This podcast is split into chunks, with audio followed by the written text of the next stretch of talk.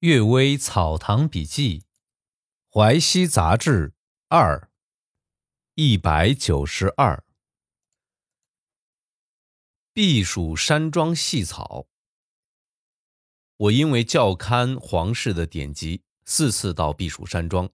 丁未年的冬天，戊申年的秋天，乙酉年的夏天，壬子年的春天，四季的风景都游赏过了。每次泛舟到文津阁，只见山的容颜，水的意蕴，都是天然模样，树木姿态、流泉声响，都不是尘世的境界，阴晴朝暮，千态万状。即使一只鸟、一朵花，也可以写入画图之中。其中特别奇怪的是，岩坡连谷的细草都是绿茸茸的，像地毯一样，只有几寸来高。整齐的像裁剪出来似的，没有一棵长一棵短。园丁称这些细草为规矩草，出了山庄围墙才几步远，这种草就参差不齐，随意滋长了。这难道不是天生美好的草木，等待皇上来游玩吗？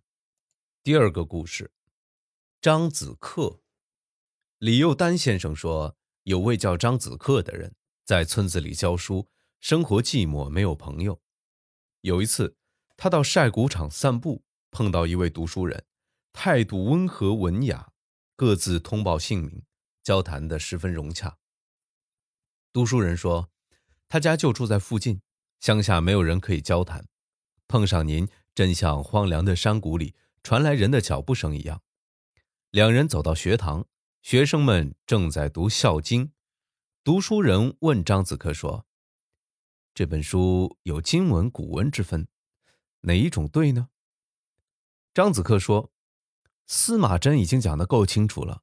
最近读到《吕氏春秋》，看见沈巍这一章里引用诸侯的一段，竟是经文。战国时代的人所见的文字便是这个样子，哪里还有另外的古文呢？”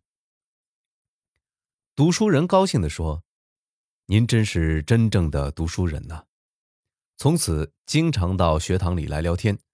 张子克想回访，读书人都谢绝了，说是家庭贫困，没有住的地方，夫妻只租了一间破房子住，实在没有地方可以接待。张子克就不再要求回访了。有一天晚上，读书人忽然问道：“您怕鬼吗？”张子克说：“人是没有脱离形体的鬼，鬼是已经脱离形体的人。”虽然我没有见过鬼，不过我觉得没有什么可怕的。读书人惭愧地说：“您既然不怕，我也不再隐瞒，我就是鬼。因为生时是读书人，现在不愿意和其他鬼魂一样到人家放焰口时去争抢钱米。我和你都是读书人，请您让我吃一顿好吗？”张子克和读书人交情已深，也没有什么好怕的。就马上给他准备饮食，而且请他经常来。读书人考察议论古代经典读书，讲来头头是道。一次偶尔谈论太极、无极的内容，读书人很不高兴地说：“古人解释道，自然界的道理很遥远，人世间的道理很切近。六经谈的都是人间世事，即使是易经阐释阴阳，也是要借自然界的道理。”阐明人世间的事儿，舍弃人间的事情去谈论自然界的道理，已经是虚无空洞了。还要推论到自然界以前的情况，用毫无根据的议论相互争论，有什么用呢？我认为您注意古代经籍的义理，所以才向您要求饮食。您的见解竟然也这样了。说着，他提了提衣裳，站起身来，一下子就不见了。张子克再到和读书人认识的地方等候，可是却再也见不到了。坠楼机。我担任福建督学时，学院的官吏说，雍正年间有个学史的姬妾跳楼而死，没有确切说明是什么原因，都认为是偶然失足跌死的。时间长了，有人把这件事情的原因泄露出来，说姬妾本来是山东人。十四五岁时嫁给一个穷青年，结婚几个月，夫妻非常恩爱，形影不离。当年灾荒，这家人无法生活，她婆婆就把她卖给贩卖妇女的人贩子。她和丈夫相互拥抱，哭了一夜，相互在手臂上咬出痕迹作为标志，才分别了。丈夫非常想念她，就一路讨饭，日夜赶路追赶那人贩子，偷偷的跟到了京城。有时在马车里见上一面，但丈夫年轻胆怯，怕挨人贩子责骂，不敢靠近，于是两人只得相对流泪。姬妾到了官媒的家里。经常在大门边等待丈夫。有一次见了面，两人相约不可寻死，希望将来有一天能够重逢。后来丈夫听说妻子被学使收为姬妾，他就卖身做了学史幕僚的仆人，一起到了福建。但是内外隔绝，丈夫和妻子不通音讯，妻子并不知道丈夫已经到了福建。有一天，丈夫病死了。他妻子听到家中女仆丫头讲到这个人的姓名、籍贯、相貌、年龄，才知道是自己的丈夫。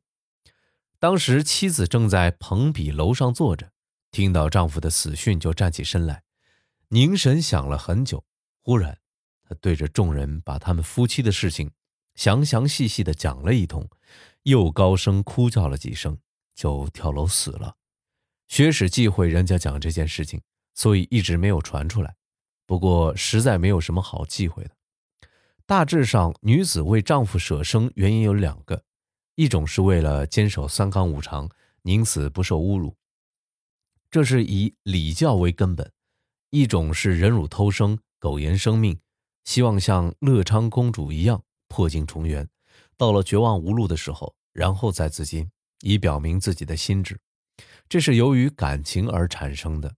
这个女人在人贩子手中不死，在官媒家中不死，直到成了残花败柳，听到原来丈夫的死讯之后才自尽，实在太晚了。